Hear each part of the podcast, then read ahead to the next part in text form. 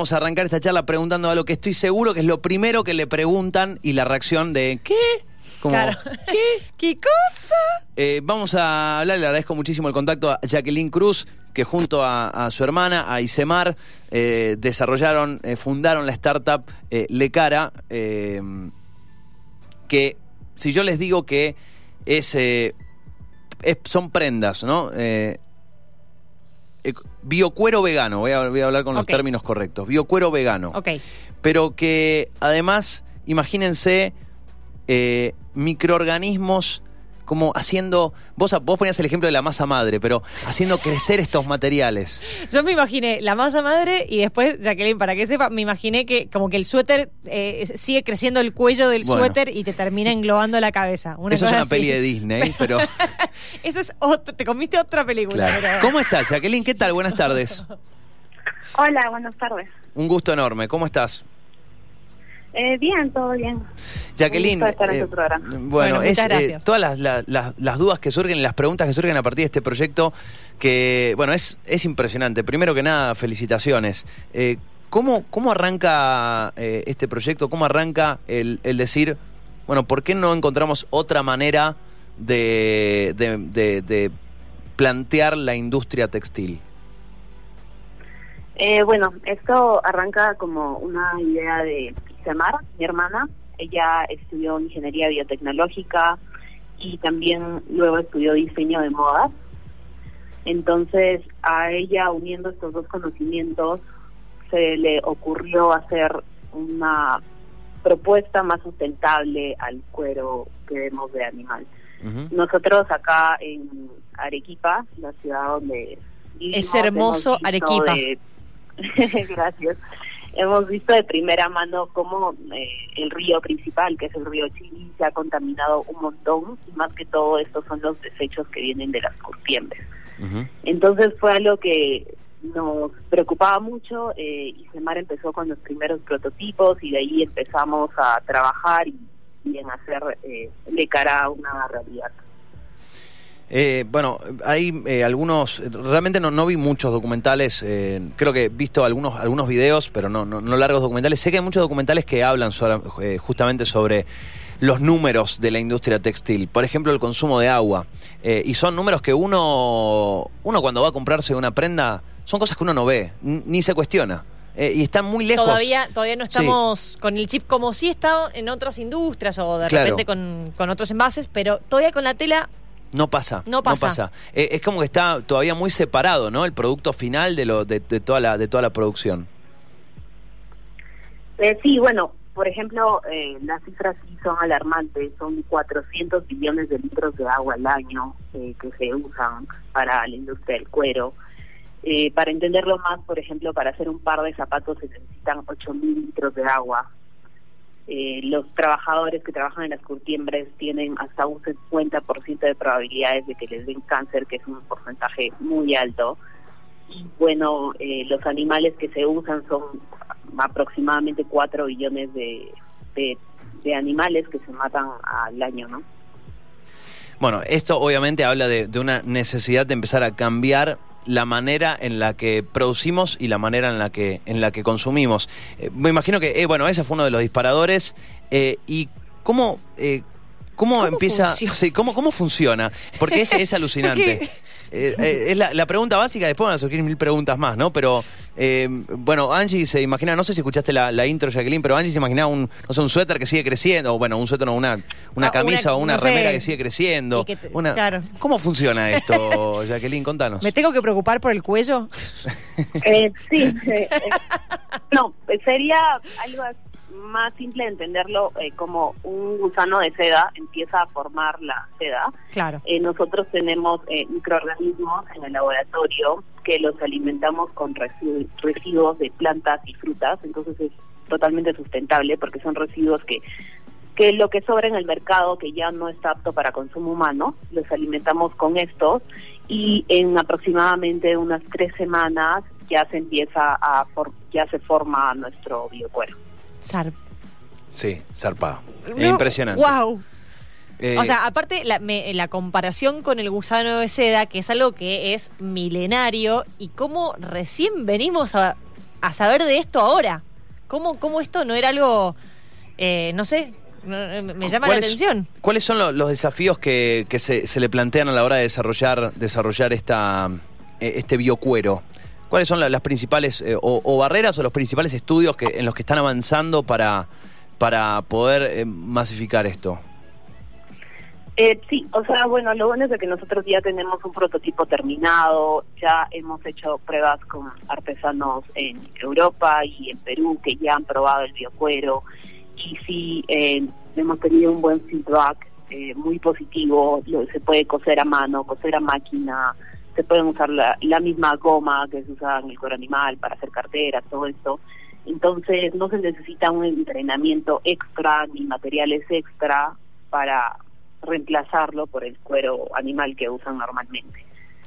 Entonces, eso es por un lado. Y por otro lado, bueno, el desconocimiento de algunas personas ¿no? que no conocen que las cosas pueden venir de microorganismos, que al final son bacterias, entonces les puede causar un poco de temor. Pero el vinagre, el yogur, eh, varias cosas eh, vienen de, de también microorganismos. Eh, ahora, esto, esto que decís es como, es como ese, ese prejuicio selectivo, ¿no? También. Claro, sí, sí, claro, es el desconocimiento más que todo, pero eh, conforme pasa el tiempo, de verdad, eh, muchas personas eh, más y más empiezan a enterar del tema, eh, se ven personas que se preocupan mucho más por cosas sustentables, antes compraban algo y no les importaba de dónde venía, pero ahora es como que hasta de dónde, qué país son los trabajadores, porque ya se ha visto mucho del abuso hasta los trabajadores. Entonces, eh, todo parte de los consumidores que se preocupen de dónde vienen sus prendas, si es que contamina, si es que es eh, orgánico o no es orgánico, y eso impulsa a las marcas que ahora se están preocupando mucho porque no vengan de animales, que no se maltraten animales, que sea ecoamigable, que incluso hasta el último ciclo de la vida, que por ejemplo se ve que cuando tú lavas algo que tiene algún porcentaje de plástico, pasa lo de los microplásticos, que ya están en el mar y eso comen los pescados y, al final nos termina contaminando a todos. Entonces, hasta ese punto creo que ya los consumidores sí están preocupándose mucho más en cuanto a las compras que hacen. Ahora, eh, un poquito volviendo a mi curiosidad de antes, ¿esto es pero por completa, completo desconocimiento, como vos bien decías, porque la gente no sabe, entonces de repente o tiene miedo o, no sé, no, no, nos surge. ¿Esto es una tecnología o, algo que ya se había usado o que en otros lugares ya se conocía pero que no se había aplicado de esta manera? ¿O es algo completamente nuevo? Porque de vuelta, me vuelve a, vuelvo a pensar en el gusano de la sede y digo, ¿cómo, ¿cómo no aplicamos eso a un montón de cosas? Eh, claro, sí. Eh, o sea, bueno, en realidad no es algo que lo puedas ver tanto como lo ves en el gusano claro, es algo eh, microscópico porque son microorganismos, pero sí es un ejemplo parecido que ellos son los que trabajan y forman esto, pero sí es una tecnología totalmente nueva que, que nosotros hemos trabajado en aislar los microorganismos, incorporarlos y unir diferentes cepas. Entonces sí es un producto que sí es único en el mundo. Eh, ¿Cómo es el, tema de la, de la escalabilidad? ¿Cuánto, ¿Cuánto se tarda en producir este, este, este biocuero? ¿Cómo es ese el, proceso de producirlo, de darle la forma y, la escalabilidad a la, hora de poder hacer un, un producto más en, eh, en serie? O, tal eh, vez no apuntan a eso, digo, no sé. No, sí, definitivamente para poder lograr un cambio en la industria del cuero tenemos que llegar al mercado masivo. Eh, normalmente las muestras, todo lo que hemos trabajado hasta ahora, eh, lo hemos estado haciendo en escala de laboratorio. Ya estamos eh, trabajando en la construcción de la planta piloto, donde vamos a tener muestras de un metro cuadrado. Y ya luego de esto veremos la escala industrial. Pero en realidad cualquier tamaño, un metro cuadrado, diez metros cuadrados, cualquier producción debería de tomar tres semanas solo va a depender que se le daría, entre comillas, más comida a los microorganismos. Claro, claro. Em, y ah, eh, para, para todo esto, para todo este desarrollo, para esta nueva planta, para poder seguir desarrollando este formato de negocio, digamos, eh, han recibido aportes privados, públicos? ¿Cómo, cómo ha sido el, eh, la cuestión de la inversión y de... El financiamiento, Sí, el decís. financiamiento, eso, perdón, no me salió la palabra. Eh, sí, bueno, hemos, bueno, más que suerte, con trabajo arduo y todo eso, nos hemos estado presentando a varios fondos, tanto eh, nacionales del gobierno peruano y como internacionales, eh, como el Global Change Award, y de ahí ganamos el 100K el año pasado, que fue la final en Argentina, que eh, era un concurso por, de ICBA con el MIT Sloan de Latinoamérica. Entonces ganamos el primer puesto en la categoría principal y eso también, eh, por ahora no hemos recibido inversión privada, eh, todo lo hemos hecho por medio de fondos concursables, concursos, premios, pero definitivamente tal vez para la planta industrial vamos a estar buscando ya en un futuro una mayor inversión. El, el desafío está más en, en, vamos a decir, vencer, eh, porque entiendo que hay diferentes pasos acá. Ya de por sí es alucinante el desarrollo, ¿no? Es como eh, algo, algo, algo que sí. impacta, ¿no? Algo que de por sí hace que prestemos atención. Miremos para, para, para el lado donde está Le, Le Cara. Digo, lo pronuncio bien primero que nada. Jacqueline, ¿está bien Sí, dicho? Le Cara. Perfecto. Le caras, pero en realidad en cualquier parte del mundo cada uno le pronuncia diferente. Eh, cara es cuero en quechua, entonces de ahí provino Bien. el nombre. Eh, digo, hay, hay diferentes como etapas, yo al menos de- eh, identifico como diferentes desafíos. Eh, el producto que yo creo que era, bueno, es lo que vino a cambiar todo, bueno, es lo que están haciendo ustedes y es increíble. Pero después, eh, si, si uno, eh, vuelvo, vuelvo a decir, ve algunas piezas documentales y eso, permanentemente se habla también de cómo esta industria es monstruosa y bueno, también se, se, digamos, hace, hace de una barrera muy alta, ¿no? Para que proyectos más sustentables int- intenten pisar a, a gran escala. Y por otro lado veo la, la cuestión de- del cambio de paradigma de- del consumo, ¿no? Buscar elementos eh, que, primero, el conocer de dónde vienen las cosas. Si lo querés comprar, ok, pero ¿de dónde vienen las cosas? Eh, ¿Cómo llegó ahí? ¿Cómo llegó hasta tu paquete de arroz? ¿Cómo llegó eh, tu campera? ¿Cómo llegó el micrófono que tenemos acá hasta, hasta frente a, a nosotros? Eh, digo, identifico esas cosas, ¿no? El poder ubicarse en un lugar fuerte en- en- dentro de esta industria y el poder ubicarse y llegar a, a que el público diga, che, la verdad que sí, no, no, como yogur puedo ponerme una de estas, una de estas prendas.